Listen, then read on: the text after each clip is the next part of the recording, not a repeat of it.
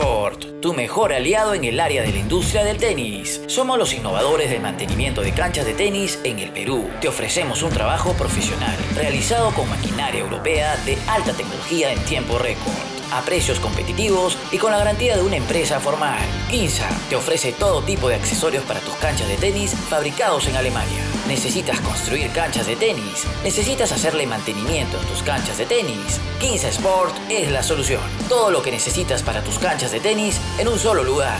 Visítanos en www.quinzasport.com o escríbenos a info.15sport.com. Quinza Sport. Amigos de Tenis al Máximo, tengan todos ustedes muy buenas noches. Bienvenidos a esta edición de apertura de semana.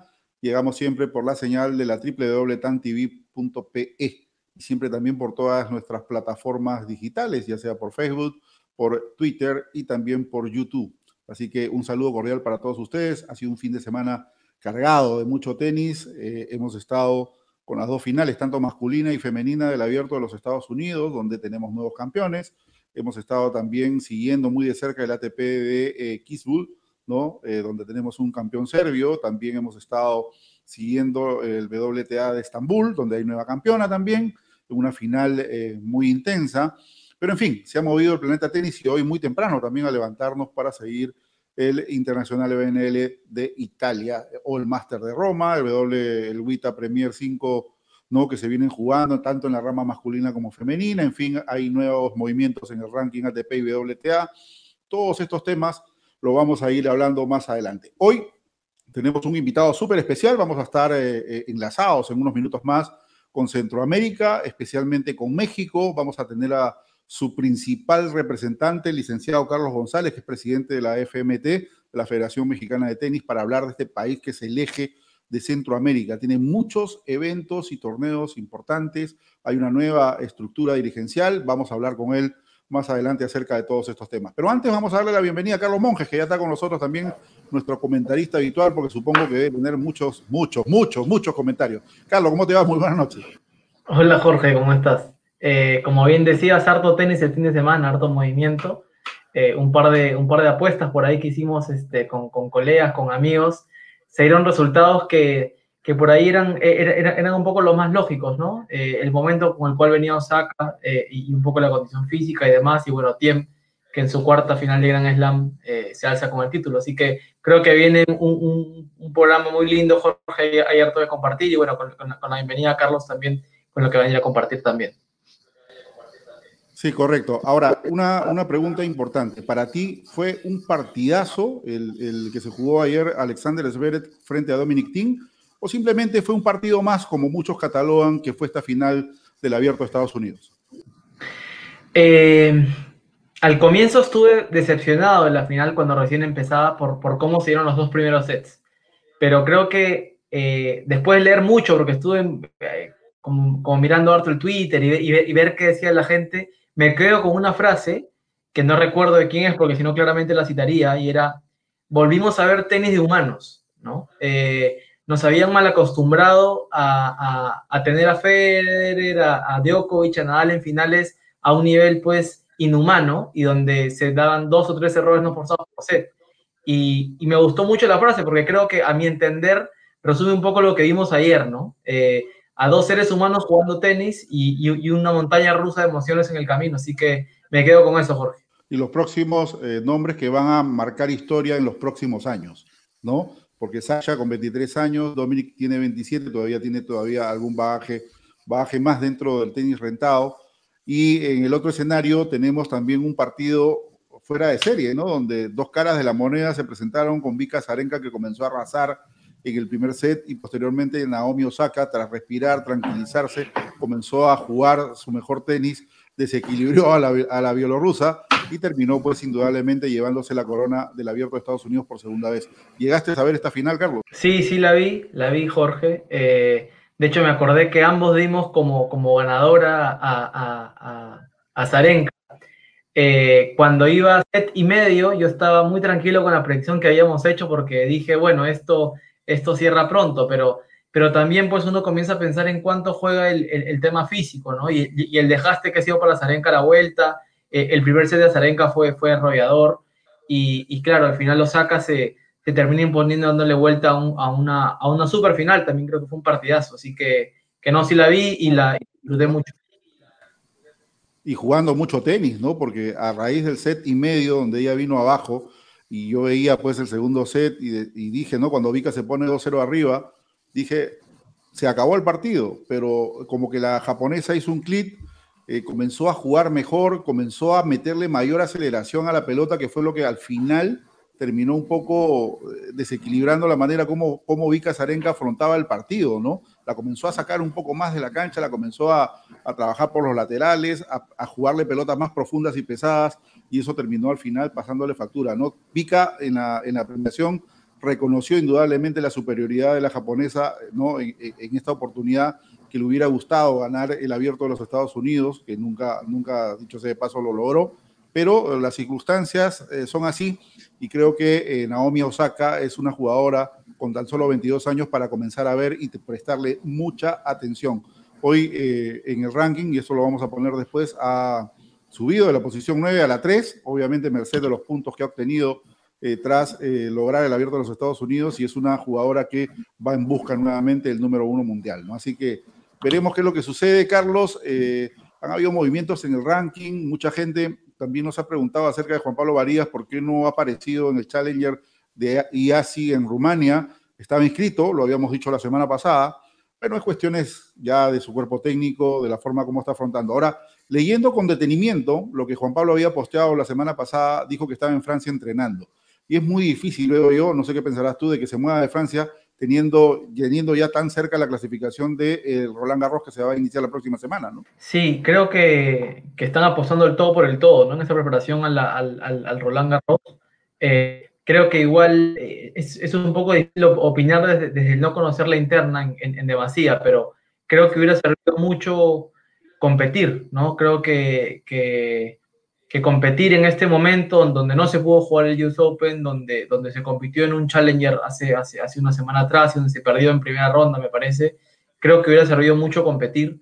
Vamos a ver y uno no sabe qué, qué hay en la interna, ¿no? Si hay algún tema de una lesión, alguna recuperación de algún, etcétera. Eh, pero bueno, como siempre, de, como desearle lo mejor a Juanpi y que, y que, y que lo que venga lo, sea lo mejor para él, ¿no? Sí, indudablemente, ¿no? La gente incluso lo ha buscado en la clasificación del Máster de Roma, ¿no? Porque sus habituales, rivales han estado inscritos, ¿no? como el caso de, Coria, Fede Coria y, Facundo Bagnis, que estaba un ranking arriba de Varías para el abierto de Estados Unidos, ambos han logrado su ingreso al cuadro principal. Ha jugado incluso Daniel Galán, que estaba más abajo que, el ranking que posee Juan Pablo. En fin, una serie de, sudamericanos que tomaron parte y extrañó tampoco no verlo ni en IASI y no verlo en el Master 1000 de Roma. Pero bueno, como dices tú y haces referencia, obviamente pues el cuerpo técnico es el que maneja todo esto. Hay que dejar en claro también que nosotros eh, tratamos de comunicarnos con Juanpi, le mandamos un mensaje por WhatsApp, eh, no ha sido contestado, ¿no? Motivos tendrá, de repente está muy concentrado haciendo lo que hace, pero eh, las, personas y la empresa que maneja a Juan Pablo Varías es ICMA Sport. Cualquier canal oficial es a través de ICMA Sport o Juan Pablo Varías a través de sus redes oficiales.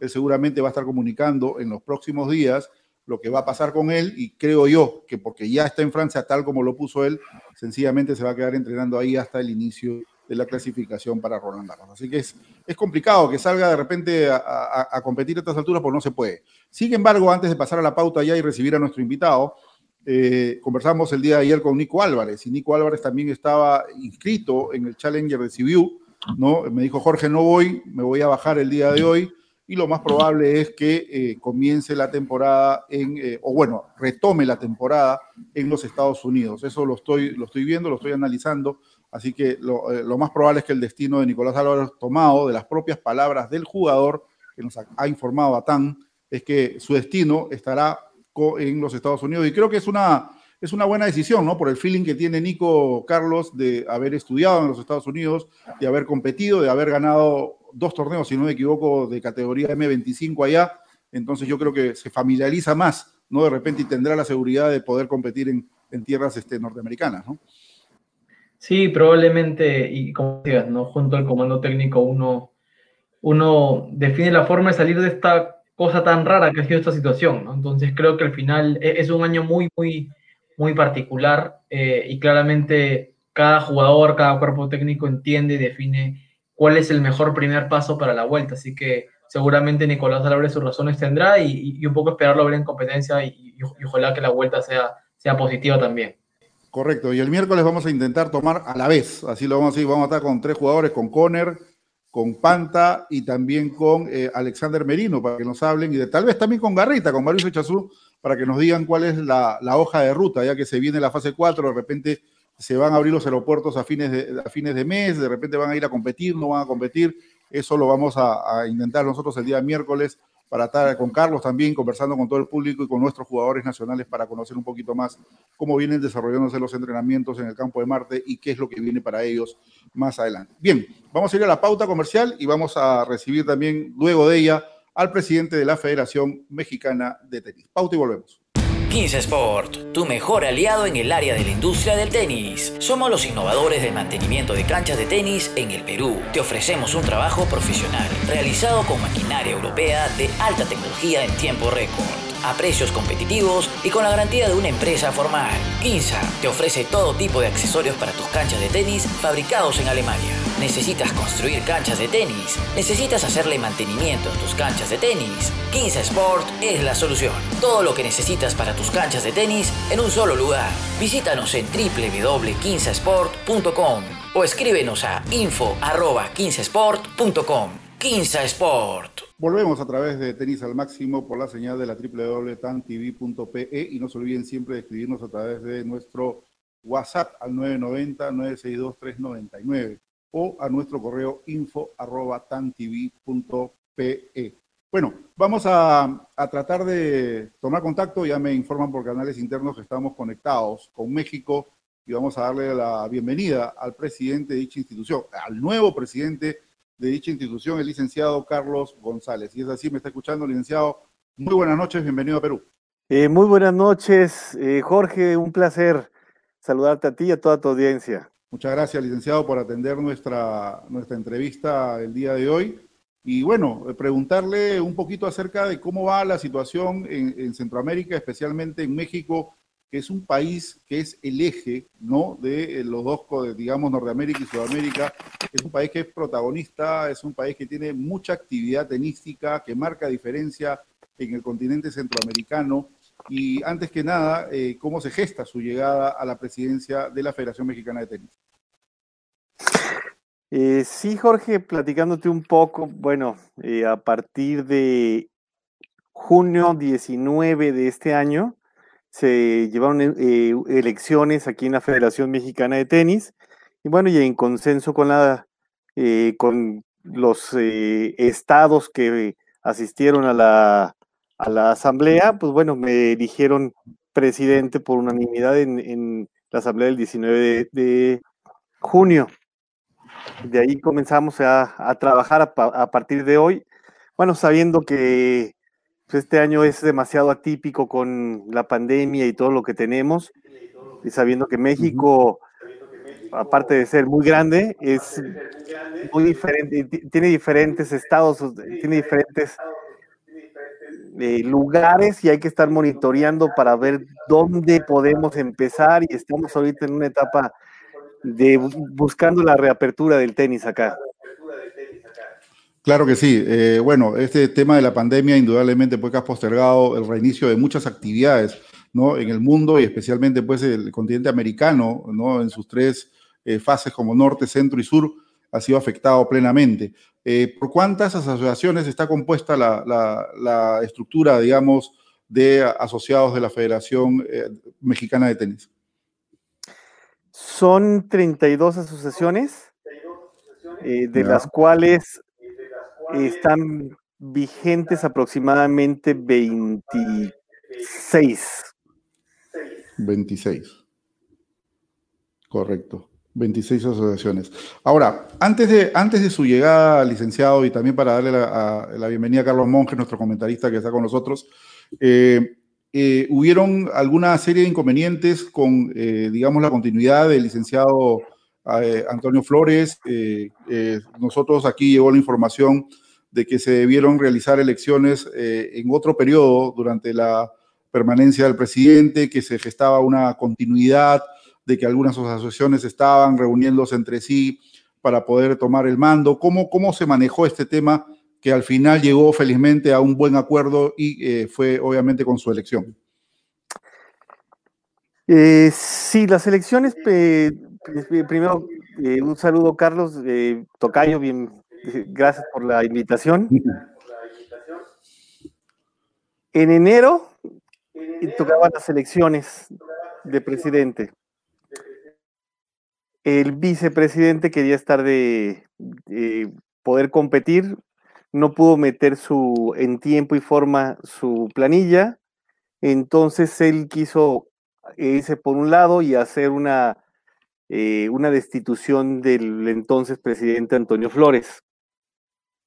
De ahí es donde en enero se reelige señor Flores y se genera un, eh, un movimiento por parte de, aquel entonces vicepresidente tratando de ah, eh, pedir que el señor Flores dejara la, la administración este, para nuestra forma de ver, sin algunos, sin argumentos muy válidos, nada más unas, eh, manejando algunas cuestiones mediáticas, este, generando presión, donde el señor Flores, para buscando el bienestar del tenis, decide volver a convocar elecciones donde él, por los estatutos de, la, de aquí de México, ya no puede competir. Ahí es donde eh, todos los que estamos eh, de los estados nos ponemos de acuerdo y me ponen para que yo sea quien, este, quien lo represente directamente en, esta elección. Correcto. Eh, Carlos, eh, buenas noches. ¿Alguna pregunta para el licenciado? Perfecto. Carlos, bueno, primero que nada, un gusto, un gusto tenerte por aquí, un gusto conocerte y lo, y lo mejor para ti en la gestión que, inicias. Eh, la pregunta que me surge es, oye, México es un, país de Latinoamérica sumamente relevante, ¿no? y y cuánto, cuánto tenista con la infraestructura y la, y la, la, capacidad de competencia que tiene México, cuán lejos está México de, de, de, tener en la actualidad eh, jugadores metidos en la élite del tenis mundial, ¿no? Entonces, la pregunta, Carlos, es, desde tu plan de trabajo, ¿cuáles son esas dos o tres prioridades que, que son las que, las que un poco te movilizaron a, a, estar donde estás el día de hoy?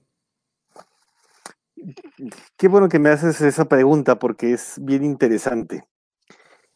En, México es un país, como dije al principio, muy grande. Tenemos muchas formas de pensar y muchos estados comparando con, pues, voy a poner como Europa, tenemos algunos estados que podrían ser hasta mucho más grandes que países completos, ¿no? Tanto de, cantidad de personas como de este tierra que, abarca estos estados. Entonces es muy complejo. hacer que México sea o se maneje uniformemente y que con una sola idea se maneje o una forma autoritaria donde una, desde una presidencia se dicten todas las sentencias es muy difícil. Entonces, uno de los puntos principales es que estamos buscando los consensos para poder en cada uno de los estados que, que conforman la República Mexicana, que son 32, que se puedan llevar estructuras, pero de estructuras bien organizadas. Ahorita se han hecho una, plataforma de torneos en México muy interesante. Creemos que en lo, en lo que es eh, plataformas desde torneos locales, desde torneos eh, nacionales, eh, ITFs, ATPs o WTAs, tenemos una infraestructura como para estar peleando directamente con Europa o, cualquier país, ¿no? Que eso es importantísimo. Entonces, en estructura tenística ya creo que estamos bien, aunque la queremos crecer. Aquí lo que estamos viendo es que nos hace falta trabajar desde las bases, la cantidad de niños desde 4 a, a 9 años. Ese es el primer proyecto o el proyecto que estaremos impulsando mucho más fuerte durante nuestra gestión para poder ampliar la base de jugadores que tenemos en México. Porque lo que tenemos en la federación, eh, a pasar de los años, ha ido disminuyendo. casi un 28%. Entonces, para nosotros es muy importante porque tenemos canchas, tenemos que invertir en el crecimiento de cantidad de canchas y darle más valor también a lo que es el, las figuras que tenemos, tanto locales en México como las internacionales, para poder generar una mayor, eh, mayor ganas desde los niños y los papás de ver al tenis como un deporte elite. Aquí en México el fútbol es uno de los más fuertes, posteriormente está el béisbol, este, y bueno, y, e, estamos ahorita en el tenis como cuarto lugar, pero nuestro margen de diferencia entre esos dos es muy alto. Entonces, lo que queremos es empezar a tener una mayor cantidad de base de jugadores, para que de, de ahí poder seguir con lo que ya tenemos, darle fortaleza a lo que, a lo que estamos manejando e impulsar y dar más apoyos a nuestros jóvenes para que puedan eh, eh, integrarse a todo el proyecto que tenemos, que la mayoría que juegan, por ejemplo, en los Challengers de Cancún, hemos tenido muy poca participación de mexicanos, casi le podríamos llamar nula. ¿sí? Es primer año, lo queremos reforzar, pero también queremos reforzarlo también con una estructura que al pasar de los años se vea mucha, mucha mayor fortaleza. Claro, Carlos, es interesante lo que mencionas, ¿no? Porque eh, México controla la infraestructura, la cantidad de torneos. Parte de las asociaciones, antes de tu elección, demandaban una, mayor compenetración del anterior mandamás con eh, la ejecución de torneos juniors, con la ejecución de torneos de índole local, ¿no? Porque al parecer no había o no se generaba este tipo de, de actividades. Pero como lo acabas de mencionar, México tiene el abierto mexicano, el AMT, tanto en ATP y WTA tiene el abierto de Monterrey, WTA tiene el ATP 250 de Los Cabos, eh, ¿no? Entonces son torneos muy importantes. Aparte tienen una gama de challengers de diferentes categorías, de los 75 mil, de 100 mil, de 50 mil. Aparte torneos ITF World Tennis Tour de Cancún, por decir, que tienen el, el de Irapuato de 25 mil, Tampico de 100 mil. En fin, una serie de gamas que le dan la opción a los jugadores locales de poder tener diversidad de competencia dentro del territorio mexicano. Y como lo decía Carlos y como lo acabas de explicar tú, ¿por qué no se genera una, mayor, un mayor nivel de, de, jugadores mexicanos que posiblemente estén dentro del top 100 y compitiendo en el alto nivel? Mira, mucho tiene que ver idiosincrasia del mexicano. Tenemos también algunos torneos, eh, una liga profesional que no está ligada a torneos internacionales, donde también hay buenas bolsas. Este, y los jugadores en el paso de los años han visto que tienen la posibilidad de subsistir eh, jugando ese tipo de torneos, siendo entrenadores por la economía que maneja en general el país en México. Este, Ah, es la pregunta del millón. Creo que lo que estamos ahorita haciendo son análisis bien puntuales de cada uno de los estados, su participación, la cantidad de canchas, cantidad de torneos que se están haciendo, cómo está distribuido a nivel nacional. Tenemos muy pocas eh, academias de alto rendimiento. Aquí en México se juega mucho el tenis social, entonces, estamos dando, estamos buscando dónde hacer ese cambio para poder tener mayor claridad en una toma de decisiones hacia el crecimiento de los tenistas que quieran llegar a nivel profesional. Otro tema bien importante, en México tenemos muy cercano eh, a nuestros vecinos, que es Estados Unidos. Entonces, la mayoría de tenistas se van y, juegan en Estados Unidos. ¿Y qué pasa? Como no damos un seguimiento como federaciones, los tenistas, varios de nuestros tenistas terminan, los, los, que tenemos como que son mexicanos y están rankeados dentro de los top. Tenemos un jugador que mexicano, nacionalidad mexicana, que se fue allá y está jugando para Estados Unidos porque haya tenido las becas, ¿sí? O sea, eso es lo que perdemos también mucho por la falta de apoyo y de, de saber cómo detectarlos a tiempo y cómo apoyarlos inclusive cuando están allá. Claro, porque aquí, por decirte, pongo a la par con Sudamérica y especialmente con Perú. Perú tiene muy pocos eh, torneos por la falta de, inversión que da de repente el gobierno para su ejecución, ¿no? Y generalmente en Sudamérica también hay muy pocos torneos ITF World Tennis Tour. Por decir, el año pasado eh, muchos peruanos fueron a competir a México en, estos torneos, porque Cancún tiene una cantidad importante, tiene 65 torneos al año.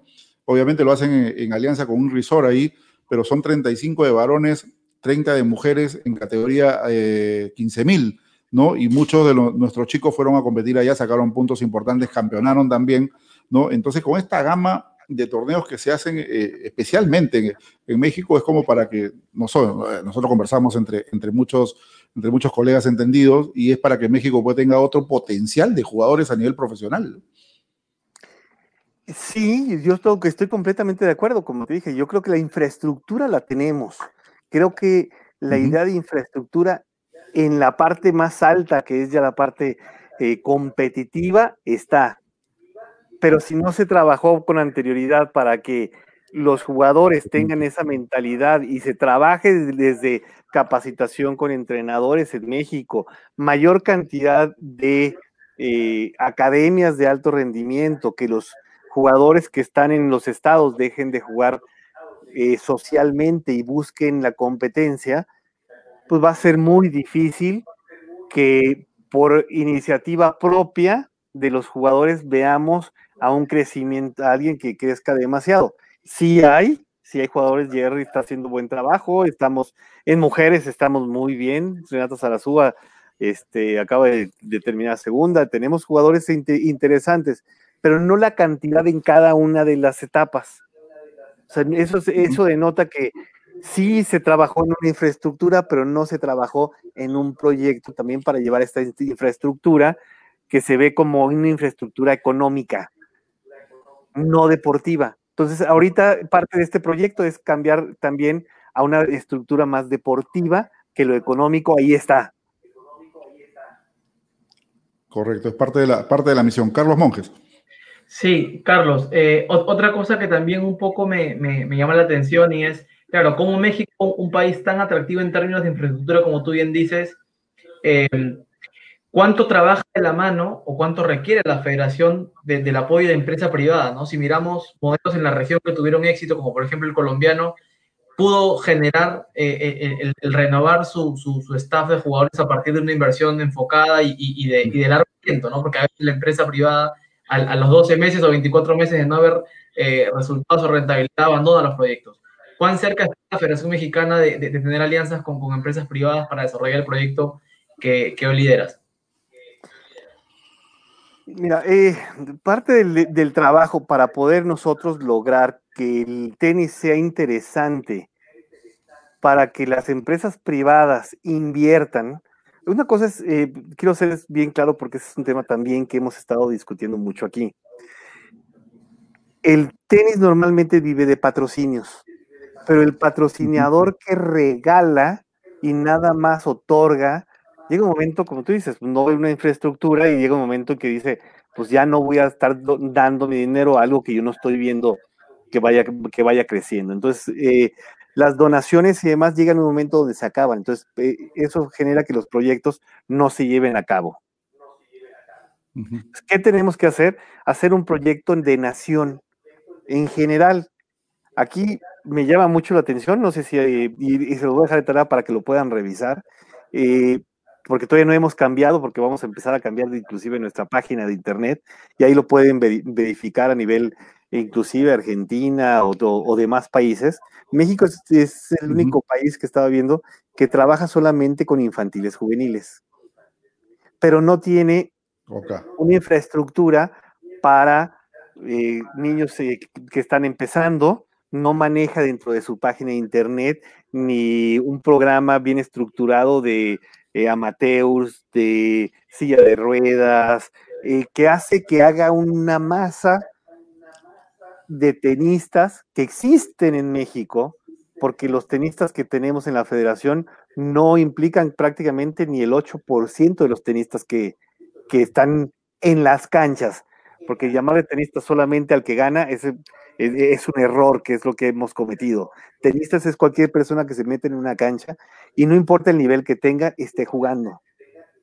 Entonces queremos hacer también una infraestructura para que todos ellos sean parte del aporte económico que sostenga a los jóvenes y a los proyectos que estamos haciendo. Si como federación hemos crecido sin todo ese soporte que tenemos, ahora imagínate, siendo un país de más de 150 millones de habitantes, y que tengamos un porcentaje de jugadores y todos estén integrados en la federación, podemos hacer proyectos mucho más grandes. Carlos, ¿cómo está la, inversión eh, y el respaldo económico de la Federación Mexicana? Eh, yo, revisando datas, eh, hasta el año pasado se hizo una inversión solamente en torneos profesionales de 5.658.500 dólares, que es una cantidad muy importante, ¿no? Que comprende también parte de los, de los torneos profesionales de buen nivel que tienen ahí y los buenos premios que otorgan. Eh, este año cómo están estructurando a raíz de la pandemia y cómo van a afrontar lo que viene, porque ya prácticamente es un año que se va cerrando, ¿no? De que México no ha tenido la habitual competencia que siempre tiene y cómo van a afrontar parte del inicio del 2021. Mira, estamos tratando de, de reabrir torneos ya a partir del próximo mes de octubre para poder cerrar ya con algunas competencias, tratar de abrir torneos Challenger en, ya sea en Cancún y también abrir otros, algunos otros torneos. 2020 prácticamente pues, está para todos con, mucha incertidumbre y lo vemos como tratar de rescatar lo que se pueda. Para 2021 tenemos eh, la misma proyección, a excepción de que estamos incrementando ya con ya, se cerraron algunos patrocinadores para comenzar a hacer infraestructura más, este, no, eh, no quitamos la infraestructura centralizada que tenemos en Cancún, pero sí también más distribuida por, por el país. Entonces Cancún seguiría teniendo lo que tiene, pero estaríamos incrementando también algunos torneos en el centro del país para hacer que nuestros jugadores tengan mayor facilidad económica ahorita este, que estarse moviendo, que aún en México Cancún está lejos y aún en México Cancún es un lugar caro. Entonces, para poder tener también competencias de este lado. Correcto, interesante. Eh, administrativamente, ¿cómo ya se ha reordenado la, federación? ¿Cómo encontró, encontró, usted cuando asumió el, cargo, luego supongo de una auditoría muy intensa, eh, cómo encontró la parte administrativa de la federación? Mira, eh, finanzas sanas, se pagaron algunos eh, del, año pasado con el señor Flores, pagó eh, algunos adeudos que se tenían desde hace muchos años y por primera vez nos entregan una federación, el señor Flores, completamente sana y aparte con dinero, ¿sí? Ya con, con, dinero para poder soportar este pedazo que, estamos este, viviendo. Entonces estamos trabajando, sí, ahorita, ahorita estamos trabajando para que esa infraestructura crezca no solamente en dinero para nosotros, sino mayor cantidad de, inversionistas como viene siendo eh, Cancún Tennis Academy, que es, es una inversión privada, ¿sí? Avalada por la federación, apoyada con la federación y con apoyos también de, de ITF. Entonces, es más o menos la, forma que la estamos viendo. ¿Cómo lo, estamos reorganizando? Es simplemente aumentando la base de, jugadores activos afiliados a la asociación para que ese dinero se pueda redistribuir nuevamente en los proyectos que tenemos de capacitación para entrenadores, masificación del tenis, ¿sí? Y detección temprana de talentos, que es lo que estamos este, queriendo incursionar en este momento. Qué bueno. Carlos Monjes. Eh, Carlos, una, una adicional de mi lado era, miraba un poco el, ranking vigente de los jugadores mexicanos y, tenía que ir hacia, hacia los 600, 700 para, para encontrarlos, ¿no? Eh, con los jugadores vigentes, eh, están ahí entre los 600, 700, ¿existe algún, algún trabajo coordinado y esponsoreado por la federación hacia ellos? ¿O ellos hoy por hoy sus carreras están un poco a, merced de la propia generación de sponsoreos y, y, y, individual? Mira, el día hasta el día de hoy, ellos han sido encargados de su propio trayecto. Ya tuvimos un acercamiento, eh, de hecho ya hicimos eh, un par de torneos entre ellos para poder empezar a promocionarlos. Ya tuvimos acercamiento, ya tuvimos algunas pláticas donde en conjunto, por primera vez tomándolos en cuenta, tanto a ellos como a jugadores eh, que han estado como Leo Lavalle, jugadores que han estado para que nos compartan más su, su experiencia, este, el bebé Moreno, jugadores que hemos tenido muy interesantes y que queremos incorporar a más, a poder acercarnos en próximas fechas, porque ahorita algunos días empezaron a ir a Europa y están buscando este, con sus patrocinadores que e, entrar ya en, en competencia. Este, ya tenemos un proyecto de sentarnos, armar todo el, el 2019, en cuanto estén todos aquí Estamos viendo finales de noviembre, eh, principios de diciembre, nos vamos a sentar y vamos a hacer mesas de trabajo.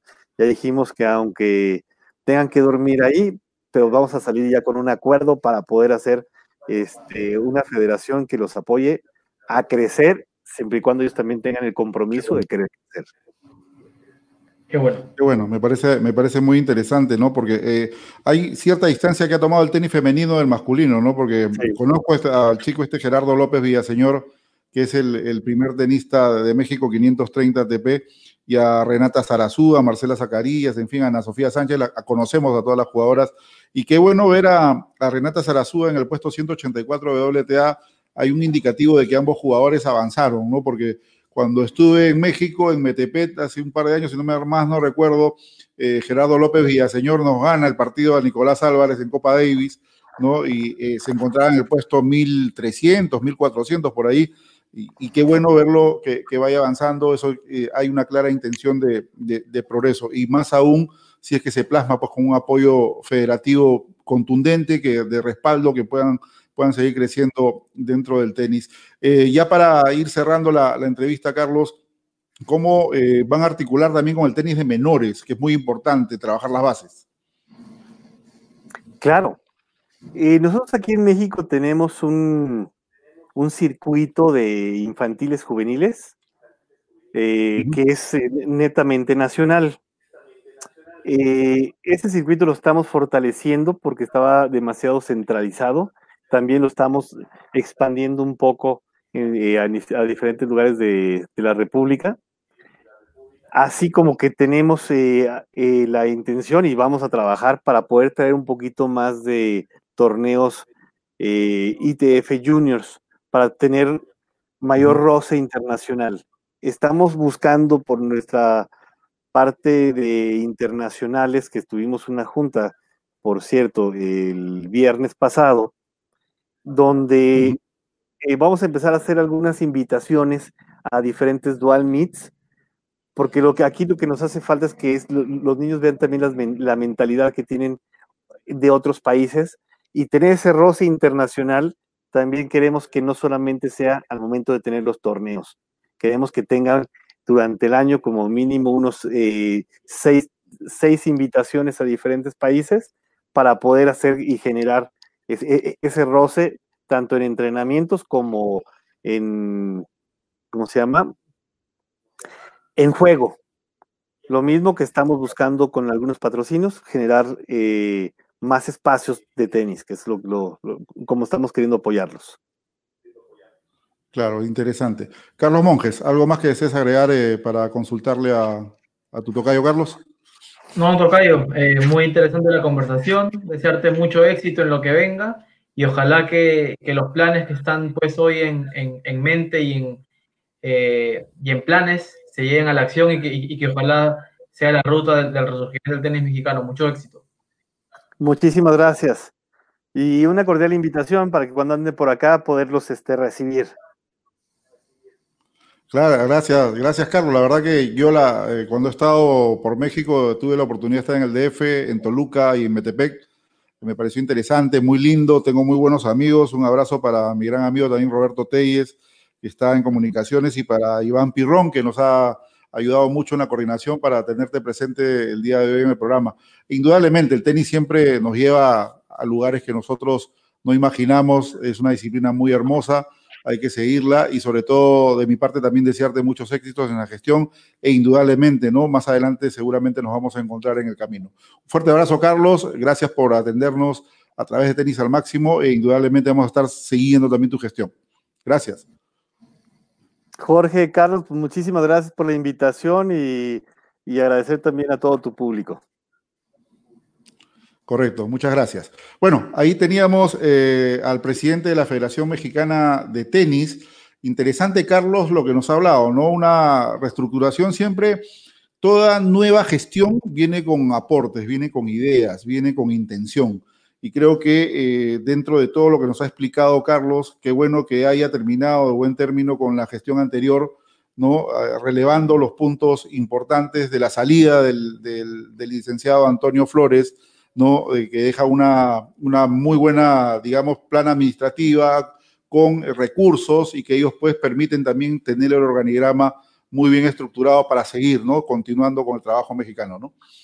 No, un lindo desafío, Jorge. Creo que creo que lo escuchaba y, y, y, cuán difícil es decir, tengo la infraestructura para hacer las cosas, ¿no? Creo que el, creo que el plan pasa por, por, por, articular una, una, serie de cosas que les permita poner en acción seguramente lo que tienen pensado. Así que, como tú decías, a seguir cerca la, la gestión y que ojalá sea el inicio de, de, un poco resurgir del tenis mexicano, ¿no? Una envidia sana, ¿no? Porque yo, los complejos que he visitado en México son espectaculares, ¿no? Muy buena infraestructura, especialmente los clubes, tienen 32 asociaciones que se subdividen también en clubes que van afiliados a esas asociaciones. Imagínate el monstruo, ¿no? Que es México en Centroamérica y que a la par no se vaya con, la producción de buenos profesionales que estén dentro del elite mundial, ¿no? Entonces ahí como que hay un trabajo que se tiene que realizar y la cantidad de torneos que tienen pues de buen nivel como estos de ATP 500, ¿no? El de Acapulco, tienen el ATP 250 de Los Cabos, tienen el, el, WTA de Monterrey, en fin, son torneos de primerísimo nivel dentro del circuito profesional y que también de, sí, tienen Challenger, creo que tienen como una, una docena de Challengers, ¿no? Entre categorías 50 mil, 75 mil, 100 mil, en fin, entre damas y varones. O sea, México es una plataforma, ¿no? De buenos torneos, es el centro de, de, distribución para Norteamérica, Sudamérica y es un eje importante. Así que, y tienen, imagínate, como le dije al, licenciado, una inversión en el 2019 de 5 millones 658 mil 500 dólares solamente en torneos profesionales. No es muchísimo. Imagínate esa. Sí, es difícil que algún país de Sudamérica tenga esa, esa cantidad para invertirla. Es, es sí, no, El, desafío mira, es lindo. mira, cómo se mueve. No, el, desafío es lindo, pero el tamaño también administrar el desafío es complejo, así que es un buen mix de, de, de, de un poco desafío de articular, como, como, como alguien decía, la, cantidad de regiones que hay. Así que a seguirlo de cerca y, y le tomaremos la palabra a Jorge para, para dar la invitación y darnos una vuelta por ahí a ver cómo le va. Sí, correcto. Bueno, vamos a, antes de pasar a la pauta, vamos a presentar dos videos importantes. Uno es un anuncio del profesor Pedro Tarazona. Adelante con el switcher, por favor. Hola, ¿qué tal? ¿Eres entrenador deportivo? ¿Sientes que tienes años en el deporte y estás en un mismo lugar sin crecer, sin desarrollarte? ¿Eres cabeza de grupo y sientes que tu equipo no está yendo hacia un mismo propósito, un mismo objetivo? ¿Te estás iniciando en el deporte y sientes que no sabes cuál es el camino a seguir, por dónde ir, por dónde empezar, qué hacer para maximizar tus posibilidades de éxito? ¿Cómo estás? Mi nombre es Pedro Tarazona y este 29 de septiembre estaré dictando un taller sobre todos estos temas. Principalmente cuáles son las formas de ser que nos van a ayudar a maximizar tus posibilidades de tener éxito en el deporte. Cuáles son las cinco áreas de resultados donde tú vas a poder evaluar si estás yendo por el camino correcto, si eres un mejor entrenador o tienes otras mejores posibilidades. Espero contar contigo, es un taller que lo vengo desarrollando ya hace un tiempo con mucho cariño, tengo 25 años en el deporte y estoy seguro que tengo mucho para transmitirte a ti y a todos tus compañeros. Los espero.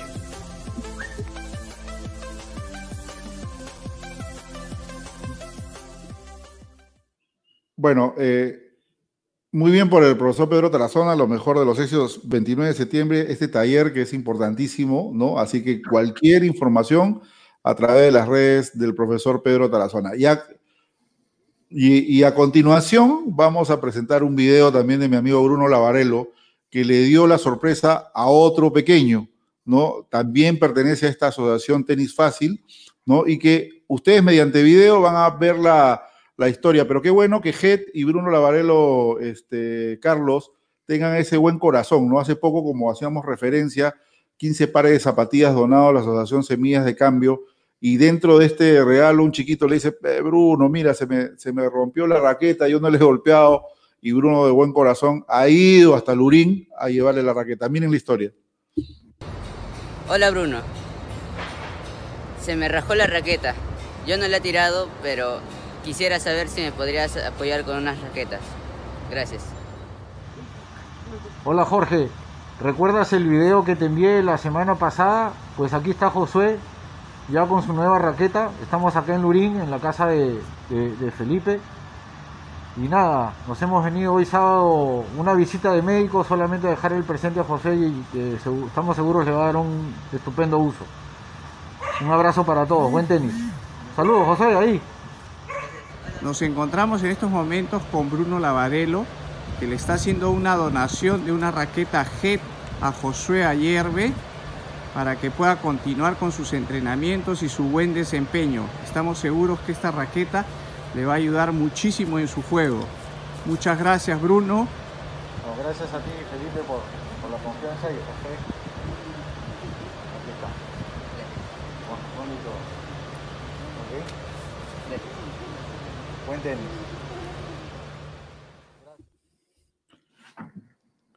Buenísimo, las palmas para Bruno, caramba, Bruno, ¿qué tal corazón, hermano? De verdad que te agradecemos estos gestos que eh, hemos tenido oportunidad también de compartir contigo. Gracias por acompañarnos en el programa. Y la verdad que hemos estado en Villa María del Triunfo cuando todavía no se construyó el complejo donde fueron los panamericanos. Me acuerdo llevando algunos refrigerios para los chicos, llevando pelotas, llevando raquetas, en fin. Y esto se va a seguir haciendo cuando eh, indudablemente mejore la situación de nuestro país eh, poder también llegar a los chicos que necesitan, porque es importante. Carlos, tú no te imaginas la cara de un niño cuando tú se sorprende, ¿no? Y ve que tú le estás dando un obsequio que va ligado a su deporte. Agarran, abrazan la raqueta, la besan, en fin, hay una serie de detalles que son indescriptibles y que solamente a través de estas acciones que se pueden lograr, ¿no? Con gente como Bruno Lavarello, que tiene un gran corazón, como el de Álvaro Raposo, que tiene también una muy buena intención a través de Mía de Cambio, de Felipe Bellido y de toda la gente que trabaja, se puede uno llevar esa satisfacción de ver pues la cara de estas criaturas, es muy importante, ¿no? Porque todos sabemos que el tenis es un deporte caro, que es un deporte que a veces limita a muchos, pero que muchos tienen la intención de poderlo aprender, de poderlo jugar y no de repente demostrar el potencial que pueden tener, pero no tienen las herramientas y no tienen las armas para hacerlo. Y eso es lo que canaliza, canaliza este, eh, Álvaro Raposo, lo que también está haciendo Felipe Bellido y en fin, toda esa gente con, buena voluntad. ¿Qué te pareció eso, José verlos De parte de No, lindo, lindo, lindo. Lo, conversábamos, Jorge, la, semana anterior, ¿no? Qué bonito tener a, Bruno, Álvaro y a, las distintas personas que en verdad desde su, desde su rincón contribuyen a, masificar el tenis y a crear oportunidades. Así que felicitar y agradecerle a Bruno por la contribución y ojalá como, como head se sumen más marcas a, contribuir y a, y fomentar el deporte, ¿no? Correcto. Vamos a ir a la pausa comercial y luego ya nos metemos al US Open, nos metemos al análisis, nos metemos a todo. Pausa y volvemos. 15 Sport, tu mejor aliado en el área de la industria del tenis. Somos los innovadores del mantenimiento de canchas de tenis en el Perú. Te ofrecemos un trabajo profesional realizado con maquinaria europea de alta tecnología en tiempo récord a precios competitivos y con la garantía de una empresa formal. Kinsa te ofrece todo tipo de accesorios para tus canchas de tenis fabricados en Alemania. ¿Necesitas construir canchas de tenis? ¿Necesitas hacerle mantenimiento a tus canchas de tenis? Kinsa Sport es la solución. Todo lo que necesitas para tus canchas de tenis en un solo lugar. Visítanos en www.kinsasport.com o escríbenos a info.15sport.com. Kinsa Sport.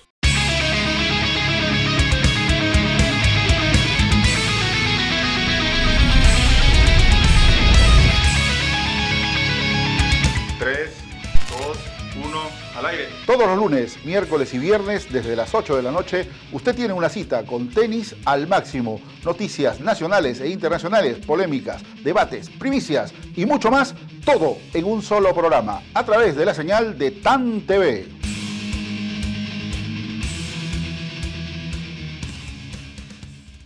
Bueno, volvemos a través de Tenis al Máximo, entramos ya también a la recta final del programa, pero vamos a, hablar un poquito, a ver, así, lo que ha sido esta Final masculina especial, 4 eh, horas 02 minutos, eh, 2-6, 4-6, 6-4, 6-3, 7-6 en 6.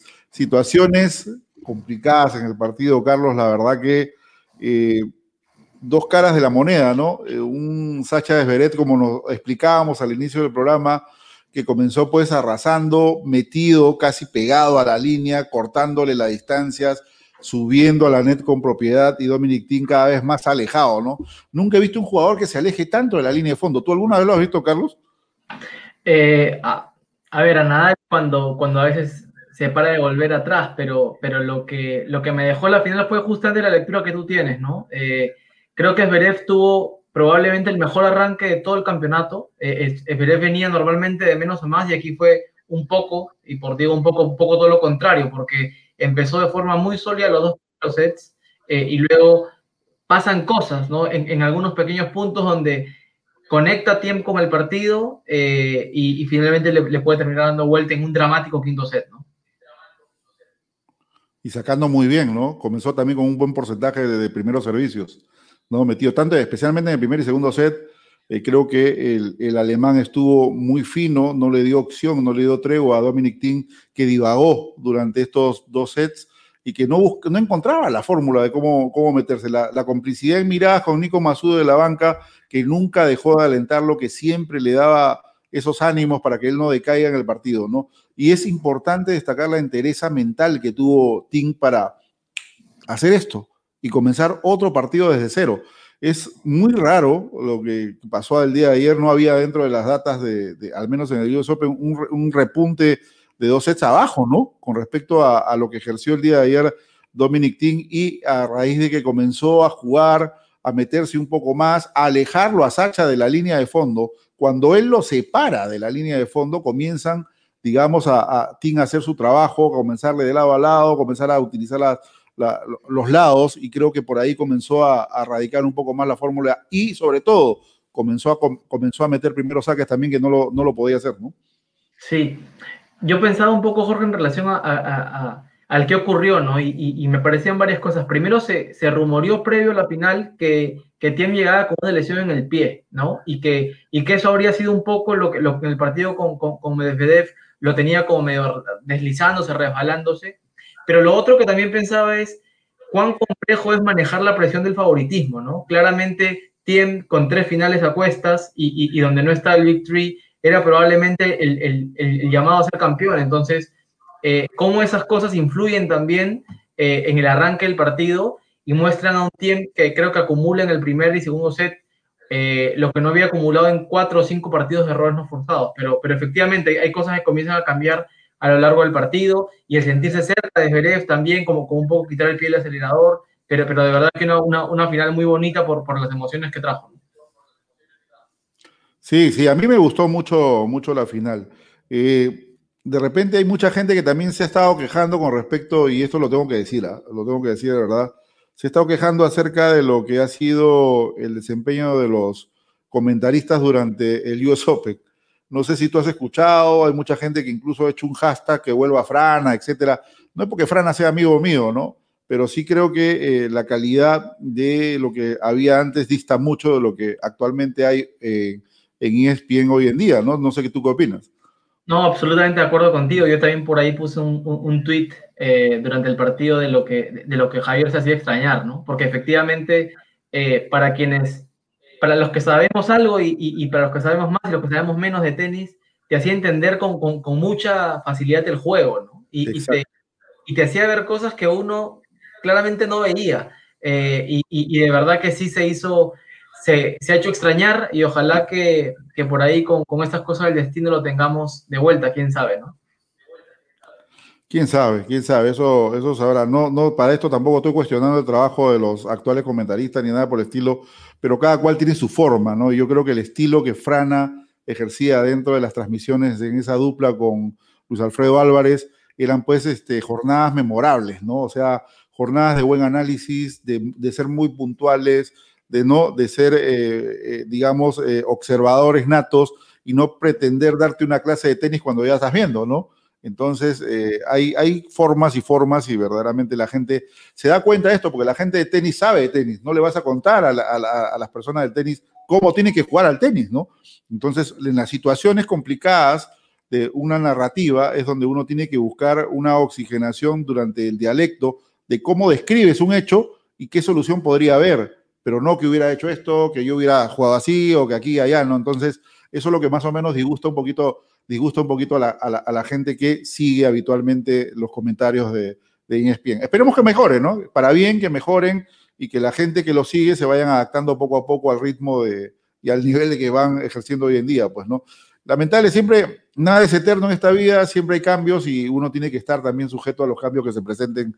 Eh, yo creo que eh, Javier durante 21 años eh, tuvo una linda etapa, ¿no? Como comentarista de ESPN que no, dudo, no, no quepa duda que de repente el próximo año lo veamos en otra casa, de repente mucho más grande que, que, que la ESPN a nivel eh, mundial, ¿no? O sea, hay otras alternativas como Tenis TV, también hay otras alternativas que transmiten tenis dentro de la ATP y WTA, y esperemos pues de que Javier, por lo pronto, está por las Europas, este, me ha dicho, está con Radionot, Carlos. ¿Conoces a Radionot o no? No, lo vi, vi un post de Frana en, redes, eh, está creo que en un Challenger, pero no, no, no conozco al jugador al que, al que hacía mención en el post. Sí, el eh, del año pasado campeonó en dos Challengers en dos semanas seguidas cuando Javier lo, lo asistió. Entonces parece que esa confianza va por ahí con, con él y, que este jugador lo ha vuelto a llamar para que lo apoye en algunos torneos Challengers. Así que él está por, por Europa disfrutando en estos momentos y cuidándose mucho mucho también. En la, en la rama femenina, ¿ganó bien Osaka o, crees tú de que Vika pudo marcar diferencia y plasmar esa experiencia eh, en la obtención del título?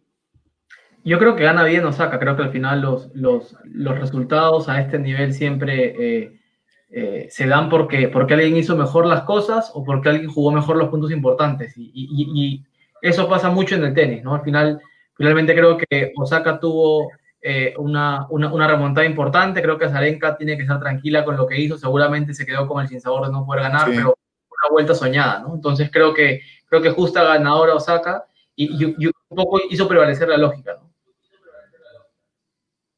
Claro que sí. Yo pienso que sí. La japonesa tiene muchas armas para, para pelear, estar arriba. Veremos eh, que vaya madurando también el camino. No, no es casualidad estar en en tres finales de Gran Slam consecutivas, ¿no? 2018, 2019, 2020, así que veremos qué es lo que se presenta más adelante para la japonesa, más exitosa hasta el momento de lo que va en la historia del tenis, de lo que va en la historia del tenis japonesa, así que veremos qué pasa.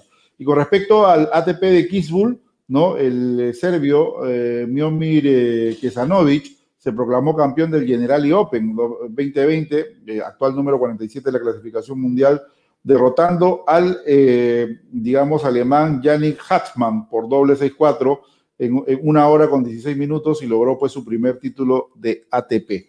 Y en la rama femenina, en Estambul, ¿no? Eh, Patricia María Tic, ¿no? La rumana, venció también a, a Eugene Buchar, que viene muy bien, ¿no? Viene en los últimos torneos, se está nuevamente la, la canadiense reencontrándose con su juego 2-6, 6-1, 7-6 en 4 en 2 horas 29 minutos de juego y pudo pues obtener su primer título WTA. Lo saludable de todo esto fue que también se proclamó campeona de dobles, una conocida nuestra, Alexa Guarachi, la chilena, conjuntamente con Deisaret Kraxi de los Estados Unidos, se llevaron el título de esta WTA de Estambul, ¿no? Cuando vencieron a las australianas Ellen Pérez y Strong Sanders por 6-1 y 6-3. Hay que recordar que eh, Guarachi fue campeona de los Juegos Panamericanos de Lima 2019 conjuntamente con Nicolás Yarri, ¿no? Levantaron el oro, el oro panamericano aquí y de ahí en adelante le ha venido una sucesión de muy buenos resultados a Alexa Guarachi y esperemos que siga creciendo por el bien del tenis sudamericano que tanta falta no hace.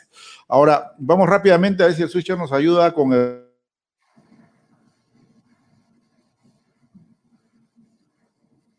ranking antes para caído Juan Pablo Varías el día, el día de hoy, se ubica en el, en el, en el top 142, estaba en el puesto 137, ¿no? Y veremos pues qué pasa. Nicolás Álvarez también ha caído dos posiciones.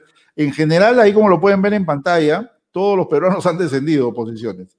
Pero esto es la, obviamente, pues el, el, el, no sacar un buen resultado en la primera presentación que tuvo en el torneo Challenger, a pesar de que ya había perdido dos puestos, Juan Pablo Varías le, le pasa factura, ¿no? Entonces, y, si que no le va bien, también va a seguir eh, perdiendo posiciones.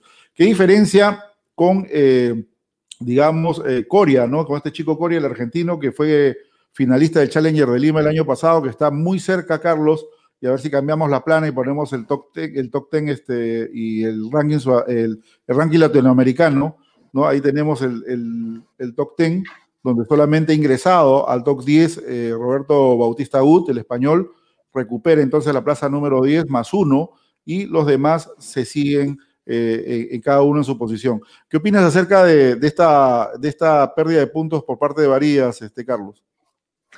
Natural, Jorge, creo que es parte del proceso en, en el que está, que es el, el, de volver, como hablábamos al comienzo. No sabemos, al menos yo no tengo información de la interna, que ha hecho que Juanpi no se anime por ir previo a Roland Garros. Ojalá que, la preparación de, de cara a Roland Garros sea, sea, sea la positiva para, para que le pueda nuevamente regresar a, los, a los, triunfos, que, que, seguramente en lo emocional también es súper importante, ¿no? Correcto. Y en el top 100 de los latinoamericanos, donde veíamos a Diego Schwarman a la cabeza, eh, la sorpresa fue de que hoy eh, dejó el top 100 el boliviano Hugo Delien. No le ha ido bien a Delien, no pudo jugar Cincinnati, fue eliminado en la clasificación del Abierto de los Estados Unidos, fue eliminado eh, el día de ayer también en la clasificación del Master 1000 de Roma y con ello pues eh, no, al no tener sumatoria de puntos creo que ahí eh, va a tener que bregar muy duro Delien para retornar al top 100 y tener el privilegio de estar en los principales torneos mundiales, ¿no? Sí, y este ranking Jorge va a variar harto. Hoy también fue eliminado Cristian Garín en la primera ronda de Roma.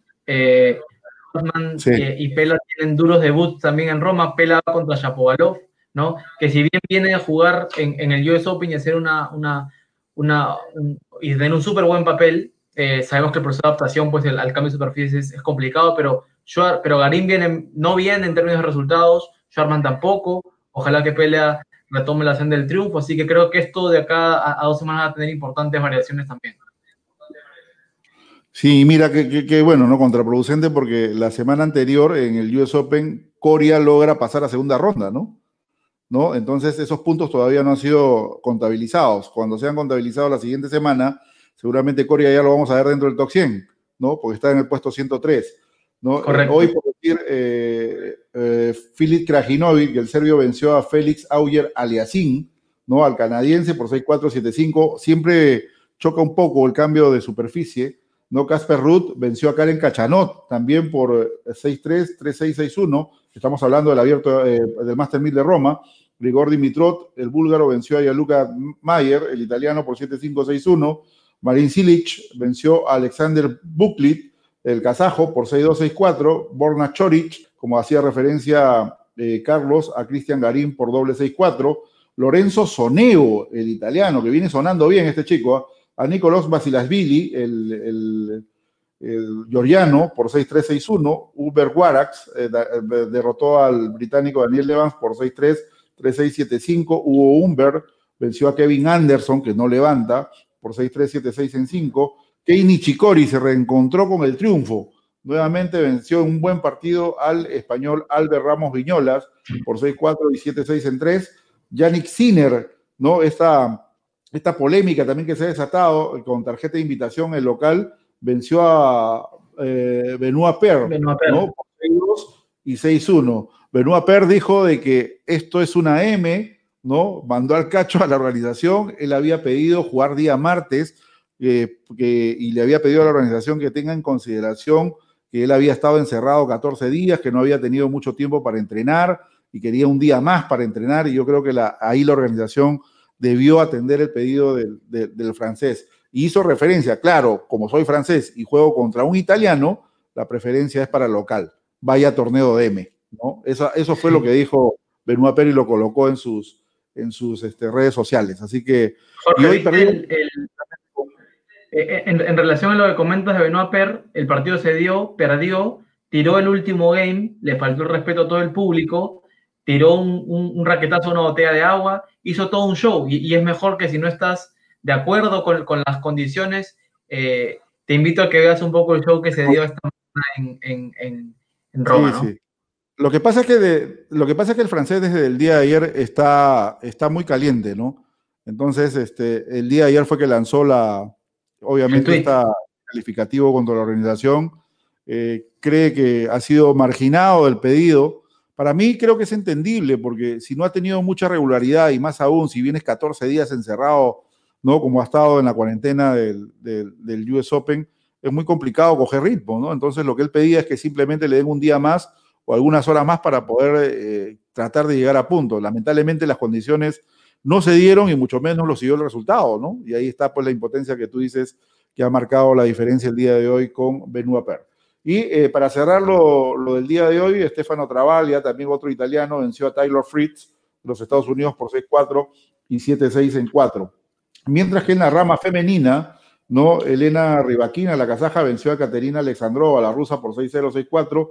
Anastasia Paluchenkova, la rusa, venció a la china Suai San por 6-4, 6-7 en 5 y 6-1. Amanda Nimisova, esta chica que también juega muy bien, me gusta mucho cómo juega esta chica norteamericana, venció a la croata Donna Beckett, ¿no? Sembrada número 16 por 7-6 en 4, 7-6 en 6. Eh, aparte, Mari Bouskova, la checa, venció a de Tomalovic, australiana, por 6-3, 6-4. Bárbara Strikova, la checa, venció a Verónica Kuldemertova, la rusa, por doble 6-3. Yasmín Paolín, la italiana que tenía tarjeta de invitación, venció a Anastasia Sebastova, la letona, por 6-2 y 6-3. Eh, Magdalinet, la polaca, venció a Helena Stapenko, la ex campeona de Roland Garros, por 6-4, 6-3. Elise Mertens, la belga, siembra número 11, venció a Su Weiss 100, la de Taipei, por 6-3, 6-1. Y aquí vienen las cuales. Tres clasificadas ganaron el día de hoy. Por decir, Ana Blinkova, la rusa, venció a Jill Stelman, la suiza, por doble 6-3. Aliona Volskova, la española, venció a Alex Orriz, que es de Estados Unidos, siembra número 13, por 5-7, 7-6 en 4, 6-3. Eh, Danka Kovinic, la montenegrina, a Julia Jorgens, la alemana, de mucha experiencia, la apabulló 6-1, 6-0. Y Dayana Yastrenka venció a Camila Giorgi, la italiana, que estaba con tarjeta de invitación por 7-5, 6-7 en 5 y 6 a 4 son los resultados que se han dado el día de hoy. Y ya para cerrar, Carlos, en Roland Garros dieron a conocer la lista de los, eh, las tarjetas de invitación. Obviamente tres conocidos, está Andy Murray, eh, está también Eugenie Buchar, la canadiense, y también es Bletana Pironkova. Pironkova, la mamá Pironkova, que está en el puesto 432 del mundo, también ha recibido tarjeta de invitación por parte de Roland Garros y el resto son chicos franceses que van a estar presentes. Se viene Roland Garros, Carlos, eh, la próxima semana, la quali, y ojalá con presencia peruana. Juan Pablo Varías tiene que dar el todo por tratar de llegar al cuadro principal. Sí, ojalá Jorge que, Juanpi pues vuelva a la senda del triunfo, que tenga buenos días de entrenamiento, días de buenas sensaciones y ojalá lo podamos en el cuadro principal eh, en los próximos días. Sí, sí, sí, va a ser un reto duro, pero hay que ponerle fe a lo que pueda ser nuestra primera raqueta nacional. Bien, Carlos, te agradezco. Hemos llegado a la parte final del programa. Como hemos dicho, este miércoles vamos a intentar estar con la Pantera, con Alexander Merino. Vamos a tratar de hablar con Conner. De repente también contactarnos con las chicas jugadoras también de, de, los equipos peruanos para tratar de conocer su actualidad, su realidad, qué es lo que viene, qué es lo que van a hacer porque hace mucho tiempo que no charlamos con ellos y es importante también conocer un poquito de cómo se van planeando las cosas. A tu parecer, ¿tú crees que habrá más competencia de peruanos en el año ya para cerrar o crees que va a quedar allí, que no van a salir al exterior a competir de acuerdo a cómo se está presentando en la actualidad la pandemia, Carlos? Lo veo complejo en general, Jorge. Creo que por ahí algún caso aislado podremos tener de competencia, pero, pero me cuesta verlos a, todos en acción, en movimiento. Creo que la cosa todavía está difícil y salvo Juanpi que ya está en Europa y Nicolás Álvarez que va a estar por Estados Unidos, me cuesta imaginarme viendo al grupo compitiendo, eh, la verdad, Jorge. Sí, yo también lo veo muy complicado, pero bueno, conversaremos con los protagonistas para saber sus intenciones y ver qué es lo que viene más adelante. Carlos, muchas gracias, gracias a todos ustedes por acompañarnos el día de hoy. Dios mediante, nos reencontramos con una sesión más el día miércoles de tenis al máximo. Muy buenas noches, cuídense mucho. Gracias, Carlos. Nos vemos. Chao, chao, nos vemos. Chao.